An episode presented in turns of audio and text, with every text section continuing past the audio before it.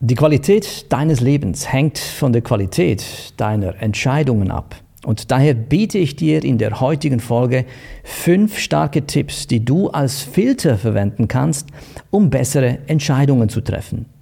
Manchmal reicht nur einer von diesen Tipps aus, um bereits mehr Klarheit zu bekommen. Doch in manch anderen Fällen bist du vielleicht froh, wenn du gerade den vierten und den fünften Tipp aus dieser Liste für dich verwenden kannst.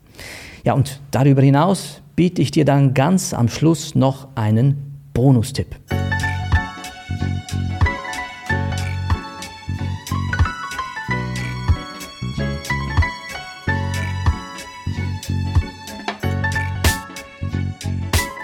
Lass uns also gleich mal einsteigen mit dem ersten Tipp, der da lautet, kenne deine Standardeinstellung. Auf die Frage nach dem Geheimnis seines Erfolgs antwortete Warren Buffett einmal, ich sage in meinem Leben zu fast allem Nein. Nein sagen ist Warren Buffetts Standardeinstellung. Daher lautet meine Frage an dich, bist du grundsätzlich eher ein Neinsager oder ein Ja-Sager? Diese Frage ist essentiell, denn je nachdem, was deine Standardeinstellung vorgibt, sagt das bereits sehr viel darüber aus, wie dein gedanklicher Entscheidungsprozess vonstatten geht. Das heißt konkret, wenn deine Standardeinstellung Nein ist, ja, dann bedeutet das, dass dein unbewusster Fokus auf Nein liegt und somit ist für dich die Hürde niedriger, etwas abzulehnen. Liegt hingegen dein Fokus eher auf Ja, so ist die Hürde für dich, Ja zu sagen, entsprechend niedriger. Du kannst dieses äh, psychologische Gesetz auch andersrum formulieren. Je mehr du deinen Fokus auf Nein setzt, desto schwerer fällt es dir, Ja zu sagen. Und je mehr du deinen Fokus auf Ja hast, desto schwerer fällt es dir, Nein zu sagen. Denk mal darüber nach. Wenn du ein wenig Zeit mit diesem Gedanken verweilst, ja, dann kann das ein echter Augenöffner sein. Aber selbst wenn man das für sich äh, nun geklärt hat, ja, ist das noch immer keine Garantie dafür, dass wir bei so manchen Entscheidungen unschlüssig sind und zwischen einem Ja und einem Nein hin und her pendeln. Deshalb müssen wir den zweiten Punkt unbedingt besprechen, nämlich ein Ja, das nicht 100% ein Ja ist, ist ein Nein. Lass mich hier ein wenig ausholen. Jede Entscheidung, die wir treffen, hinterlässt den Beigeschmack des Zweifels, weil wir nie wirklich hundertprozentig sicher sein können, ob wir uns richtig entschieden haben. Diese Tatsache zu akzeptieren, verleiht uns ein wenig Demut, wenn wir Entscheidungen fällen. Und ja, nun hat jeder von uns schon falsche Entscheidungen getroffen, was auch immer falsch jetzt in diesem Kontext bedeutet. Aber es gibt doch einen Unterschied zwischen falschen Entscheidungen, die wir bereuen, und falschen Entscheidungen, die wir nicht bereuen. Ja, dass ich 2010 damals nicht in Apple-Aktien investiert habe, das war definitiv eine falsche Entscheidung. Allerdings habe ich diese Fehlentscheidung nie bereut. Doch diese eine Beziehung von damals, die ich eingegangen bin, das war eine falsche Entscheidung, die ich sehr bereut habe. Und bereut habe ich sie deswegen, weil ich alle Warnsignale ausgeblendet habe, weil ich trotz Restzweifel Ja gesagt habe, ob schon ich wusste, dass dieses Ja kein hundertprozentig entschlossenes Ja von mir war. Und ich wage an dieser Stelle sogar zu behaupten, dass es bei dir nicht viel anders ist, nämlich dass all jene Fehlentscheidungen, die du in deinem Leben bereut hast, gerade jene Entscheidungen waren, bei denen du nicht mit einem hundertprozentigen Ja dabei warst. Und zwar ganz unabhängig davon, worum es sich dabei handelte, ob Finanzen, Projekte, Job, Beziehungen, Freundschaften oder Familie. Ich für meinen Teil akzeptiere bereitwillig den Umstand, dass wenn ich wichtige Entscheidungen treffe, meine Chancen selten besser als 50-50 stehen. Damit kann ich leben. Aber womit ich nicht leben kann, ist, wenn ich Entscheidungen treffe, die ich im Nachhinein bereue. Denn bereute Zeit ist vergeudete Lebenszeit. Lass mich das noch ein bisschen weiter ausholen. Im Coaching arbeitet man ja oft mit sogenannten Skalierungsfragen. Ja, diese Fragen setzt man dafür ein, um ein besseres Verständnis der Gefühle und Wahrnehmungen einer Person zu einem ganz bestimmten Thema oder einem Problem zu erlangen. Mit ein wenig Erfahrung und etwas Kreativität kann ein Coach mit diesen Skalierungsfragen enorm viele Themen angehen, zum Beispiel auch für Klärungen von Entscheidungen. Um dir mal ein Beispiel zu machen. Denk an eine Entscheidung, die du treffen musst.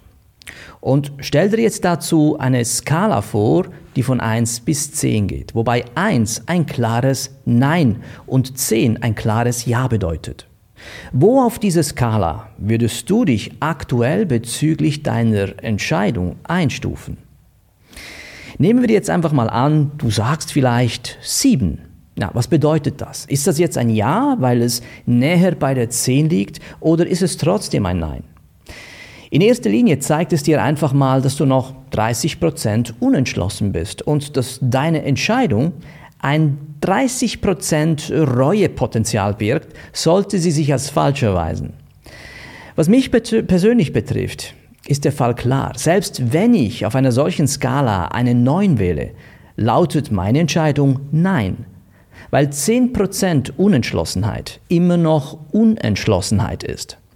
Und ich bin deshalb so streng, weil mir meine Erfahrung gezeigt hat, dass eine klare Entscheidung wie ein scharfes Messer ist, das sauber und gerade schneidet. Unentschlossenheit hingegen ist wie ein stumpfes Messer, das hackt und reißt und ausgefranste Ränder hinterlässt. Und der Schmerz der Reue, die du irgendwann verspüren wirst, wird genau wegen dieser ausgefransten Ränder sein. Lass mich dir dazu äh, zu dieser Skala noch einen Gedanken geben. Wenn ich mit meinen Kunden diese Skalierungsfrage einsetze, dann wende ich oftmals einen kleinen Trick an. Und der geht folgendermaßen. Wenn die Person, also sagen wir, bleiben wir doch bei dieser Zahl 7, auf der Skala diese Zahl wählt, na, dann baue ich eine Einschränkung ein und sage dann so etwas wie, wenn Sie die sieben nicht verwenden dürften, für welche Zahl würden Sie sich dann entscheiden? Ja, und dann passiert etwas ganz Interessantes. Die Person wird eine Tendenz offenbaren. Sie wird sich dann entweder für die Zahl 6 oder aber die Zahl 8 entscheiden. Eine 6 zeigt eine Tendenz zum Nein, wohingegen eine 8 eine Tendenz zum Ja aufzeigt. Aber egal in welche Richtung es geht, was diese Tendenz vor allem offenbart, ist eine Intensität des Gefühls bei diesem Entscheidungsprozess. Diese Intensität offenzulegen kann sehr hilfreich sein, um herauszufinden, was mich unter Umständen bei meiner Entscheidung noch zurückhält oder aber was mich daran reizt. Ja, und das führt uns zum nächsten, dritten, sehr wichtigen Gedanken, nämlich kenne deinen Wert. Wenn jemand von dir ein Ja will, so bedeutet das, dass du etwas anzubieten hast. Etwas, das für diese Person oder Gruppe von besonderem Wert ist. Das kann alles Mögliche sein. Dein Wissen, dein Geld, dein Können, deine Expertise, deine Gesellschaft oder deine Aufmerksamkeit. Was auch immer es sein mag. Der gemeinsame Nenner ist immer die Zeit, die du dafür aufbringen musst. Zeit ist dein wertvollstes Gut. Denn Zeit bedeutet immer auch Lebenszeit. Was ist dir deine Lebenszeit wert? Ja, und dass wir uns gleich hier richtig verstehen. Nicht alles, was einen besonderen Wert hat, hat auch ein Preisschild. Und nicht alles, was ein Preisschild hat, hat einen Wert. Und nicht alle Beziehungen sollten transaktional gestaltet sein. Daher rede ich jetzt auch nicht äh, von Familie oder Freunden. Ich rede davon, dass es grundsätzlich sehr hilfreich ist, wenn du gewissen Dingen in deinem Leben einen eindeutigen Wert beimessen kannst. Gerade dann, wenn jemand etwas von dir will. Ja, nur mal als Beispiel. In meinem Job als selbstständiger Kommunikationstrainer habe ich immer wieder Situationen, wo ich für bestimmte Einsätze und Aufträge von Firmen angefragt werde. Manche dieser Aufträge, die sind sehr lukrativ, andere sind es weniger. Bei den weniger lukrativen Aufträgen muss ich immer abwägen, ob sich ein Einsatz für mich lohnt. Und seinen Wert zu kennen, der sich in diesem Wahl als Preis offenbart, vereinfacht diese Entscheidung in vielen Fällen. Ja, wenn das Angebot stimmt, dann nehme ich den Auftrag an. Wenn jemand meinen Preis und meine Bedingungen nicht zahlen oder nicht, nicht zahlen will oder nicht zahlen kann, dann lehne ich den Auftrag ab. Allerdings ist das nicht immer so einfach und nicht immer schwarz-weiß. Gerade wenn man vielleicht äh, auf das Geld angewiesen ist, sind die Leute schnell bereit, auch für weniger Geld zu arbeiten. Das ist ganz normal. Aber eine solche Entscheidung hat auch seinen hohen Preis. Ja? Um bei meinem Beispiel zu bleiben. Wenn ich einen Auftrag annehme, bei dem der Preis unter meinem Wert ist, dann hat das für mich Folgen. In der Regel bezahle ich dafür doppelt und dreifach. Erstens, bezahle ich dafür, dass ich mich für etwas verpflichte, was nicht entsprechend kompensiert wird. Das erzeugt ein sehr ungutes Gefühl und wird ständig an mir nagen, gerade dann, wenn Schwierigkeiten und unerwartete Mehraufwände entstehen. Zweitens wird mein Auftraggeber mir gegenüber nicht weniger fordernd sein, wenn ich unter meinen üblichen Preis gehe. Im Gegenteil, die Erfahrung zeigt, dass die, die weniger zu zahlen bereit sind, auch die mühsamsten sind. Und drittens, selbst wenn man sich diesen unterbewerteten Preis, diesen unterbewerteten Umstand selber damit rechtfertigt, dass man vielleicht dafür auch äh, auf Folgeaufträge spekulieren kann, so ist das strategisch problematisch, denn man wird danach immer wieder an seinem vereinbarten Ursprungswert bzw. Preis gemessen werden, bei dem man ja sich von Anfang an unter Wert verkauft hat. Ja, und das ist dann ein Preisschild, das man nicht mehr so schnell los wird. Wert und Preis sind mehr als nur Zahlen auf einem Preisschild. Sie sind zentrale Elemente in der Art und Weise, wie wir Menschen die Welt um uns herum wahrnehmen und bewerten. Sie sind Entscheidungshilfen. Der Wert eines Gegenstandes oder einer Dienstleistung oder einfach deiner Zeit ist oft tief in der subjektiven Erfahrung verankert. Ja, es spiegelt die Bedeutung wider, die wir einem Objekt oder einer Erfahrung beimessen. Das heißt, Dein Wert muss nicht zwangsläufig an einen Preis geknüpft sein. Vielleicht ist die Erfahrung selbst ja bereits Anreiz genug, sich zu etwas zu verpflichten. Aber nichtsdestotrotz machen wir uns ja nichts vor. Ja? Im Leben gibt es nichts kostenlos, das von besonderem Wert ist. Man muss einfach erkennen, worin dieser Wert für einen selbst besteht. Ich habe beispielsweise mich schon kostenlos bei Projekten eingebracht, weil die Kontakte, die mir diese Projekte verschafft haben, viel mehr wert als Geld waren. Der Weg zum Ziel kann also ebenso bedeutsam sein wie das Ziel selbst.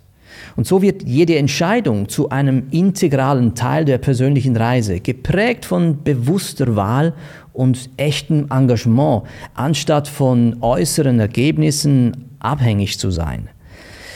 Kenne also stets deinen Wert, denn wer seinen Wert nicht kennt, hat streng genommen auch keine Werte. Lass uns übergehen zum vierten Punkt. Und der ist auch besonders wichtig bei Entscheidungen, nämlich nutze die Dehnbarkeit der Zeit. Ja, bleiben wir doch gleich beim vorangegangenen Beispiel. Gerade neulich bin ich wieder von einer Firma angegangen worden für einen Vortrag. Ich bin für solche Anfragen ja immer sehr, sehr dankbar. Doch in diesem besonderen Fall hatte ich Zweifel. Ich war grundsätzlich positiv gestimmt. Das Honorar war kein Thema. Der Anlass klang sehr spannend. Und trotzdem war da dieser Zweifel in mir, den ich weder benennen noch greifen konnte. Soll ich annehmen oder soll ich ablehnen? Ja, auf einer Skala von 1 bis 10 wäre meine sofortige Entscheidung vermutlich eine 7 gewesen. Diese Unentschlossenheit zu spüren, äh, fühlte sich für mich sehr unangenehm an. Also wendete ich einen ganz anderen Trick an, um meine Entscheidung zu klären. Ich habe ein bisschen, wenn man so will, das Raum-Zeit-Kontinuum gedehnt. Das heißt, ich habe mir folgende Frage gestellt. Wenn dieser Event, bei dem ich auftreten soll, nicht erst in sechs Monaten stattfindet, sondern schon bereits morgen, würde ich mich dann freuen, hinzugehen oder nicht? Ja, und meine Antwort darauf lautete in diesem Fall nein. Diese Technik ist mir schon bei sehr vielen Entscheidungen hilfreich gewesen. Das ist etwas, das jeder vielleicht erst einmal für sich selbst ein paar Mal eine Zeit lang ausprobieren sollte. Die Überlegung hinter dieser Methode, die ist die folgende. Wenn ein Ereignis bevorsteht, das in der Zukunft liegt, sagen wir in ein paar Monaten, wenn wir das Ereignis in die Gegenwart vorverschieben, ich heute bereits jetzt schon weiß, dass ich morgen keine Lust darauf habe, wie kann ich dann annehmen, dass ich in sechs Monaten auf einmal mehr Lust darauf verspüren werde? Ja, denn wenn es um Entscheidungen geht, überschätzen wir oftmals unsere zeitlichen Empfindungen zwischen der Gegenwart und der Zukunft. Wir denken, ja, in ein paar Wochen werden die Umstände anders sein und vielleicht bin auch ich sogar ein anderer. Also habe ich jetzt vielleicht keine Lust, aber in ein paar Wochen dann vielleicht schon. Tatsächlich habe ich für mich festgestellt, dass wenn ich heute das Bedürfnis verspüre, zu etwas Nein zu sagen, ich mit sehr großer Wahrscheinlichkeit auch in einem Monat dazu Nein sagen werde. Und für ein Ja gilt natürlich genau dasselbe. Warum diese Technik so besonders effektiv ist, liegt vermutlich daran, dass die Zeit eine Illusion ist, wie Albert Einstein einmal sagte. Ja, und der fünfte Gedanken zu deinen Entscheidungen, der lautet, kenne das Unterscheidungsmerkmal. Jedes Ja und jedes Nein hat seinen Preis. Mit anderen Worten, jedem Ja steht ein Nein gegenüber und jedem Nein steht ein Ja gegenüber. Wenn ich zu etwas Ja sage, dann sage ich gleichzeitig zu etwas anderem Nein. Also zum Beispiel, wenn ich zu einem Meeting Ja sage, dann sage ich gleichzeitig zu etwas anderem Nein, das zur gleichen Zeit stattfindet. Dieses Unterscheidungsmerkmal zu verstehen bedeutet, wertvolle Entscheidungen zu treffen und Verantwortung zu übernehmen. Denn schau es mal von der Seite an. Wenn du jemand bist, der ständig zu allem Ja sagt, dann ist dieses Ja von dir nicht wirklich sehr viel wert. Denn wer zu allem Ja sagt, entwertet dieses Ja dadurch, dass nichts dagegen steht, wodurch es dann auch äh, kein echtes Unterscheidungsmerkmal hat. Wenn du hingegen jemand bist, wie zum Beispiel Warren Buffett, den ich eingangs zitiert habe und der ja praktisch zu allem Nein sagt, dann weiß ich, dass wenn ich von so jemandem ein Ja bekomme, dieses Ja sehr, sehr viel wert ist, weil das Gegengewicht dazu enorm ist. Es hilft vielleicht an dieser Stelle, wenn wir uns äh, auch bewusst machen, was ein Ja und was ein Nein denn bedeutet. Ein Ja bedeutet ja immer Verpflichtung. Ein Ja ist ein Versprechen, das du jemandem gibst. Ein Versprechen, das entweder sofort oder auch zu einem späteren Zeitpunkt bei dir eingelöst werden kann. Es ist ja wie ein Schuldschein, den man jemandem ausstellt. Aber die meisten Menschen stehen eben nicht gerne in der Schuld bei anderen und sie wollen auch niemandem verpflichtet sein. Und sollte das auch auf dich zutreffen, dann solltest du dir immer sehr bewusst klar machen und abwägen, wer von dir ein Ja wirklich bekommen sollte. Was Seltenheitswert hat, hat in der Wahrnehmung normal auch einen höheren Wert. Ja, und wenn wir in dieser Verantwortung mit dem Ja umgehen lernen, dann wissen andere Leute, die mit uns zu tun haben, dass unser Ja dann auch tatsächlich etwas bedeutet und eine Verpflichtung ist, die wir gerne eingehen. Wenn also ein Ja Verpflichtung bedeutet, so ist ein Nein eine Form von Selbstschutz, Ähm, ein Selbstschutz, bei dem wir im wahrsten Sinne des Wortes die Entscheidung auf die Waage legen und das Ja gegen das Nein abwägen. Wer dieses Unterscheidungsmerkmal in seinem Entscheidungsprozess missachtet oder unterschätzt, wird auch kaum in der Lage sein, Verantwortung für seine Entscheidungen zu übernehmen. Denn wer den Wert einer Entscheidung nicht kennt, kann auch deren wahre Bedeutung nicht wirklich verstehen. Und bevor wir nun zum letzten Bonustipp übergehen, lass mich dir diese fünf Punkte nochmals kurz zusammenfassen. Erstens, kenne deine Standardeinstellung.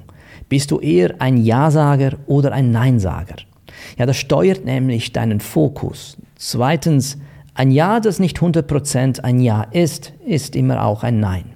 Drittens, kenne deinen Wert. Seinen Wert und seine Werte zu kennen, hilft klare Grenzen zu ziehen.